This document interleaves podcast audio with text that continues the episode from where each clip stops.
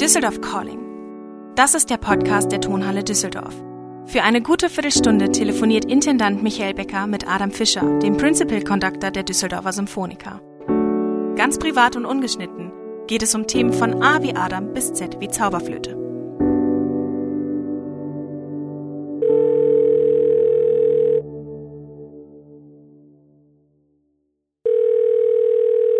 Hallo, guten Morgen. Guten Morgen, Adam. Bei euch alles im Lot? Bei uns ist alles, alles wie immer. Gut. Genau. Ja, bei uns ist blauer Himmel, aber es ist kühl. Das ist eigentlich auch mal eine Variante, die wir noch nicht so hatten. Also auch ganz schön. Wir sind jetzt schon beim dritten Umlaut angekommen. So langsam fällt mir nichts mehr ein, es sei denn, wir wechseln auf Zahlen. Dann hätten wir etwas mehr noch vor uns. ja, Zahlen, es gibt mehr Zahlen, ja, Ja, natürlich. also das Ü wie Überzeugung. Und interessanterweise war dir das sehr schnell klar, dass, dass wir das nehmen. Meinst du Überzeugung oder Überzeugungskraft? Überzeugung, für mich ist Überzeugung sehr wichtig, was die künstlerische Überzeugung ist. Und, und, und also in unserem Beruf, wenn ich etwas spiele, wenn ich etwas interpretiere, dass ich von der Wahrheit überzeugt bin. Und ich habe lange nachgedacht, was diese Überzeugung bedeutet und was äh, diese Überzeugung sein soll und wo eine feste Überzeugung nicht in der sagen wir nicht, in Fanatismus übergeht, also die Grenze. Das ist also sehr, sehr wichtig zu wissen. Ja. Es ist so, ich habe eine Aufgabe als Dirigent oder als, als Interpret. Ich muss das, was der Komponist geschrieben hat, nach bestem Wissen und Gewissen interpretieren, vortragen. Er braucht mich, weil er braucht der das vortragt. Und ich muss von der Wahrheit dieses Stückes überzeugt sein. Ich muss wissen, dass dich das, was ich vermittle, richtig ist. Also ich habe das einmal so formuliert, dass wir, also das Schlimmste, was wir machen können, ist, ist, ist Dienst nach Vorschrift. Das bedeutet, dass ich etwas spiele, weil diese eine Note oder keine andere Note da steht oder eine halbe oder eine Viertelnote. Wenn ich eine Viertelnote wäre, würde ich es kürzer spielen, halbe. Also ich muss überzeugt sein, dass das richtig ist. Also ich darf etwas eigentlich nicht deshalb machen, weil der Komponist das so geschrieben hat. Also nicht nur, äh, das ist natürlich der Ausgangspunkt. Aber ich muss überzeugt sein, ich muss das Stück so verinnerlichen, dass ich überzeugt sein muss, dass das so sein soll. Und, und wenn, ich, wenn ich ein Stück richtig verstehe, danach muss ich streben, natürlich, das gelingt nicht immer. Aber äh, wenn ich, wenn ich ein, ein Stück verstehe, dann, dann will ich auch gar nichts anders als, als, als, als der Komponist. Und das ist natürlich auch eine ziemlich komplizierte Sache, weil das haben viele Dirigenten schon oder viele Interpreten, viele äh, Instrumentalisten schon gesagt, ich mache nur das, was der Komponist will. Mhm. Nur er hat das, was der Komponist will, anders, anders interpretiert. Ja. Und, äh, und da, da, da gab es auch immer wieder, wieder Zeiten, wo man das, was der Komponist geschrieben hat, anders gelesen hat, mit einer anderen, wenn ich so sagen kann, mit, durch eine, mit einer anderen Orthographie. Und das hat auch zu einem äh, Missverständnis geführt. Und es ist natürlich ein ganz, ganz weites Thema, aber es, es, es, es, es ist für mich sehr wichtig. Ich habe schon ein paar Mal dirigieren müssen, Stücke, wovon ich nicht überzeugt war. Das ist schlecht, schlimm, es ist ein schlechtes Gefühl. Weiß es nicht. Du sagst, du warst von den Stücken nicht überzeugt oder dann von der Realisierung, von der Idee, von kann man Interpretation? nicht so direkt trennen. Mhm. aber meistens von der Idee. Also ich bringe jetzt mal einen komischen Vergleich. Du sollst uns sehen wie wie, wie, wie, wie einen guten Anwalt. Also ich bin ein Anwalt des Stückes. Ich muss das Stück lesen, durchlesen, verstehen und, und dann auch überlegen, wie ich das spielen soll und was, was, was, was ist zum Vorteil des Komponisten und was, was wird die, zum Nachteil ausgelegt von dem Publikum. Und jetzt sage ich auch etwas Ketzerisches, weil man sagt, das Wichtigste ist das, was der Komponist will. Aber es gibt noch etwas Wichtigeres bei der Aufführung und daran glaube ich, das ist meine noch festere Überzeugung. Es darf nicht, darf nicht langweilig werden. Ja, du hast. Also da, ja, das geht nicht. Also wenn ich alles wunderbar gemacht habe, das Publikum hat sich gelangweilt, das ist Operation gegen den Patiententod. Du hattest gesagt, wie ein Anwalt. Ein Anwalt muss ja irgendwo auf dem Boden des Gesetzes arbeiten, aber versuchen, mit dem Gesetzestext sehr kreativ umzugehen. insofern ist das, nehmen wir jetzt mal die Noten, das Musikstück selber als den Ausgangspunkt, sozusagen die, die, die gesetzhafte Basis, dann merkt man ja, dass wo man so schön nachvollziehen kann, ist, finde ich, immer der Streit um die historische Aufführungspraxis äh, damals und heute, wo man merkt, dass es Leute wie Roger Norrington gibt, die mit einem gewissen, sagen wir mal, wahnhaften Ansatz sagen, Vibrato ist automatisch falsch bis 1934 oder wo er da auch immer die Grenze setzt. Und deshalb eine Malersymphonie bitte komplett ohne Vibrato. Es hat einen ganz großen Reiz, man hört ganz anders hin, aber es ist natürlich irgendwo zwischen Überzeugung und Fanatismus. Und Würdest du denn sagen, dass jemand, sagen wir zum Beispiel wie Stokowski, der ja sehr zeitspezifisch hingegangen ist und Bach so bearbeitet hat, dass er von sehr großen Orchestern in einer sehr opulenten, höchst romantischen Art und Weise interpretiert wird. Ist der gegen deine Überzeugung oder kann der trotzdem überzeugend sein? Natürlich kann es Überzeugung sein. Letztlich kann alles Überzeugung sein, es überzeugt. Authentisch ist, was authentisch wird. Aber das ist natürlich, was du ja sagst, ein ganz, ganz weites Thema. Denn das Problem, was zum Beispiel ein Norings, ich weiß nicht, wie er das betrachtet, aber er, er, er, kennt das Problem, aber ich weiß nicht, wie er das so be bewertet, dass ein Stück, das vor 200 Jahren geschrieben würde, wurde mhm. und heute gespielt wird, wird anders wahrgenommen, anders mhm. gehört, weil die, die Hörgewohnheiten, die, äh, die Mentalität hat sich geändert. Und wenn ich bei dem Zuhörer nicht die gleiche Wirkung erreiche, die der Komponist damals bei dem damaligen Zuhörer erreichen wollte, dann, dann spiele ich ganz falsch. Das ist also überhaupt nicht.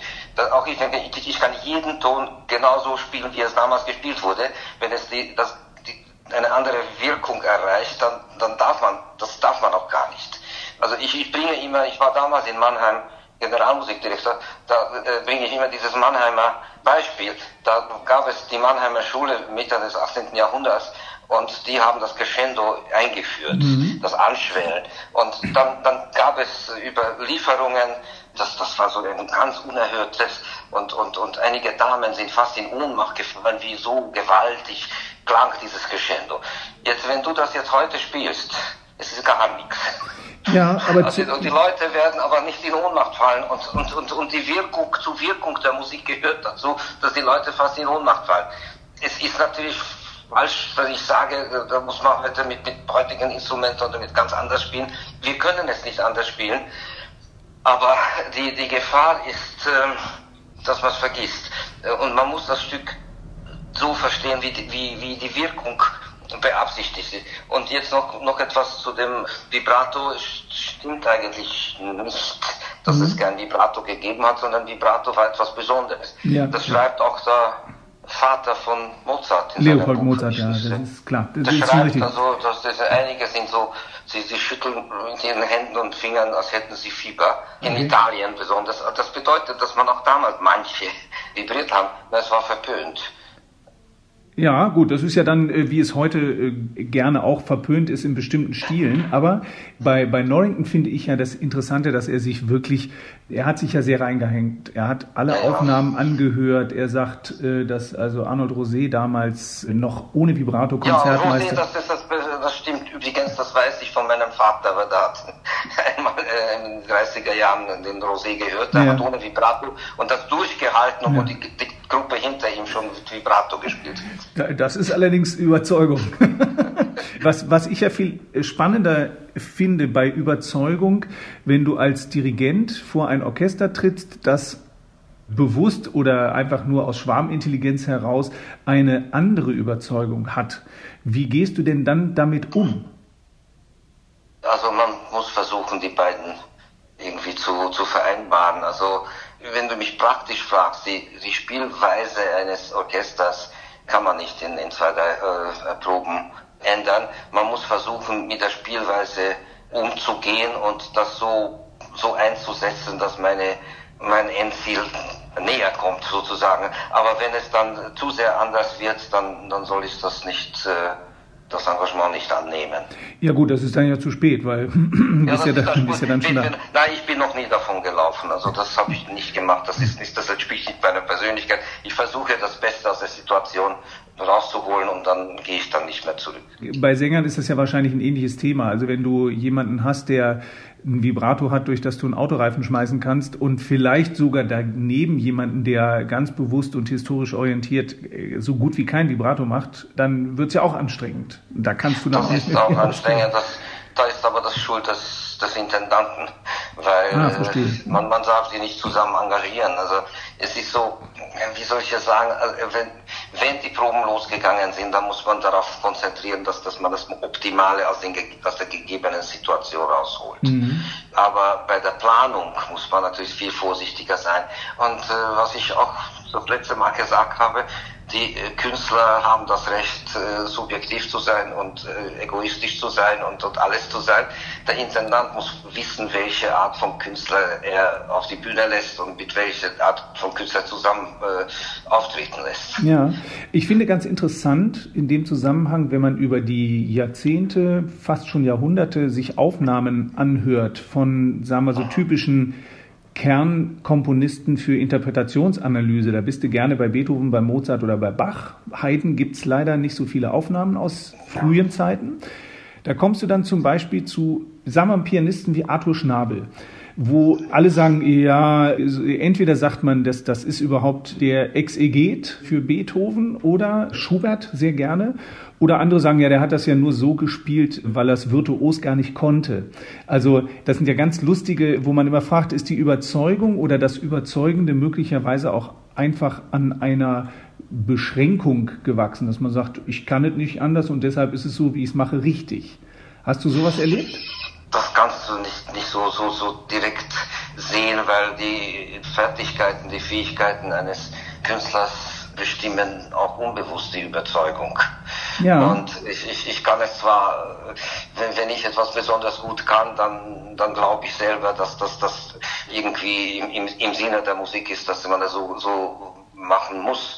Also der, der Schnabel war natürlich eine fantastische, ein einmaliger Künstler. Ich, ich, ich kenne nicht so viele Aufnahmen von ihm, wie, wie, ich, wie ich kennen sollte, aber was ich, was ich kenne, das, das ist auch dann großartig, wenn, wenn, wenn man mit überhaupt gar nicht einverstanden ist. Aber es ist interessant, dass er eben so das Gegenteil von den, nennen wir es mal, Tastenlöwen ist, äh, wie, wer war das denn, der hier irgendeinen Verwandten in Düsseldorf noch sitzen hat. Er hatte ziemlich wuschelige Haare und ist sehr alt geworden und ein deutscher Pianist. Und es war nicht Kempf. Ein Pianist? Ja. Ja, ähm, das weiß ich, es fällt du sein. Du fällt, ich bin froh, dass es dir auch der Name, ich, ich, fange an, dass mir Namen nicht einfallen und Wörter nicht einfallen. Ja. Ich bin froh, wenn ich das sehe, dass bei, den, dass bei Jüngeren das auch passiert. Aber äh, die, die, ähm, die Überzeugung ist ja. ja vor allen Dingen dann gefragt, wenn sie gegen den Massengeschmack geht. Und dann ist es ja spannend, wenn man solche Leute hat wie Brüggen, Leonhard, Harnoncourt ja. war ja auch immer noch so ein Kämpfer, in, in, der hat ja noch im Grunde im Haifischbecken gesessen und trotzdem schon andere Fische gezüchtet. Und diese, diese Überzeugung, ist dir diese Situation selber widerfahren, dass du sagst, meine Güte, das was, was, die, die ganze Umwelt, das ganze Drumherum ist eigentlich gegen meine Überzeugung, da muss ich jetzt das Ruder sehr rumwerfen Beispiel Haydn-Symphonien. Ich meine, da gab es die Dorothy-Aufnahme. Ich glaube, es war die einzige, die Komplettaufnahme. Von der würde ich jetzt ja. ne, mit, mit Philharmonia Hungarica, da würde ich jetzt aus dem Stand sagen, ist ein bisschen anders, als was du dann auf den Markt gebracht hast. Ja, sicherlich, aber ich habe das immer gewusst, dass ich was mit Haydn machen möchte. Ja. Und es, es hängt in unserem Beruf immer über die, die Möglichkeiten, die Umständen, also ob ich jetzt eine, eine solche Chance bekomme, wie, wie in Eisenstadt, dass ich mit einem Orchester, das ich eigens zusammen eingeladen habe, die, die einzelnen Musiker mit dem gleichen Geschmack in einem Saal, den ich gekannt habe, das, das auszuarbeiten jahrelang, da, da kann man natürlich viel persönlicher sein, als jetzt das andere Extrem ist eine Opernaufführung, wo ich den Bonisoli als Tenor bekommen habe mhm. in dem Othello, da mittendrin im dritten äh, Akt eine Stelle aus dem vierten Akt angefangen hat zu singen. Also da muss man, muss man oh. irgendwie das, das, das Ideale aus der Vorstellung, aus dem Augenblick rausholen. Da kann ich natürlich keine solche Überzeugung haben, dass man diese Konsonanten so oder anders singen muss.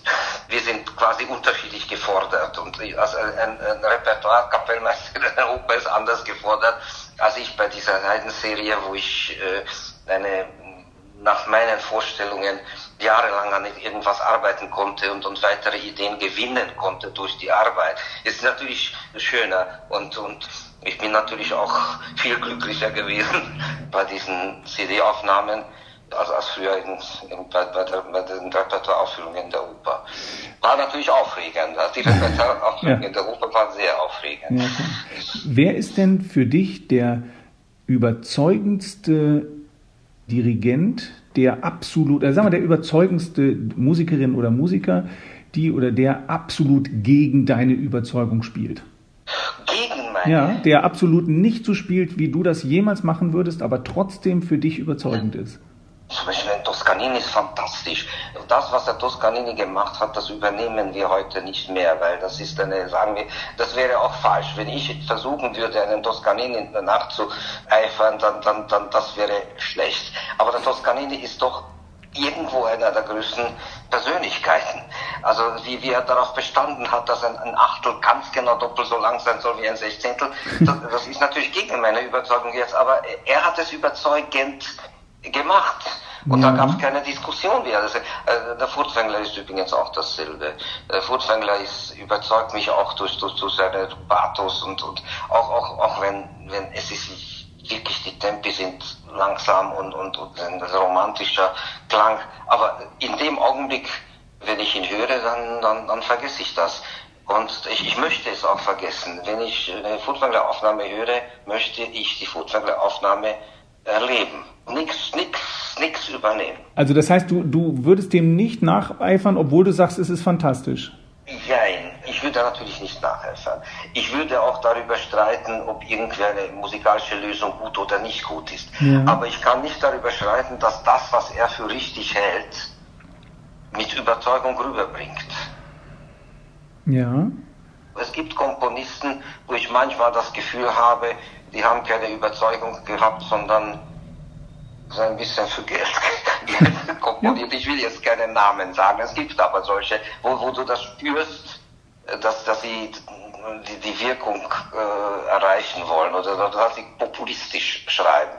Es gibt solche. Es mhm. gibt solche, die, die wirklich überzeugt sind davon, dass sie irgendwas vermitteln wollen, dass das, dass das auch richtig ist, was sie denken, auch wenn es den Leuten nicht gefällt. Und die dann tatsächlich auch irgendwie überbleiben, ne? wo man das Gefühl hat, die... Ja, manchmal ja, manchmal nein. Also zum Beispiel der Bartok war sehr überzeugend davon, dass er, dass er recht hatte und trotzdem sind einige Stücke bis heute nicht populär von ihm. Kann ja. sein, dass die, dass die Zeit noch kommen wird. Gibt es denn noch einen Kollegen, wo du sagen würdest, ja, der, der ist mein vielleicht sogar lebendes Vorbild, das ist für mich großartig? Also, das, wenn, wenn wir über die Überzeugungen sprechen mhm. und, und, wie man die Überzeugung herüberbringt, dann ist mein Vorbild sicherlich der Nikolaus Arnoncourt. Der Nikolaus Arnoncourt hat die Welt verändert, aber durch seine Überzeugung, er wusste, was er will, wobei es ist auch so, er, er hat alles hinterfragt in der Musik und, und in der Interpretation von seiner Zeit und er hat alles gefragt und die Fragen gestellt und dann eigene Antworten gefunden. Diese eigenen Antworten sind seine eigenen Antworten, die gefallen mir auch nicht immer. Ich, ich habe von ihm gelernt, dass es viel, viel wichtiger ist, Fragen zu stellen, als Antworten zu finden. Also das, das war der Arnoncourt, der hat mich geprägt. Das war sehr überzeugend. Adam, vielen Dank. Mir ist gerade der Pianist noch eingefallen. Wilhelm Backhaus. Ah ja, ja, der Backhaus. Ja, der Backhaus ist ja? der Backhaus. Ja. natürlich, natürlich. Na dann, in diesem Sinne. Ja, Ganz herzlichen Dank. Sinne. Bis morgen, sage ich bis, jetzt einfach. Bis morgen, Ciao. Danke, tschüss.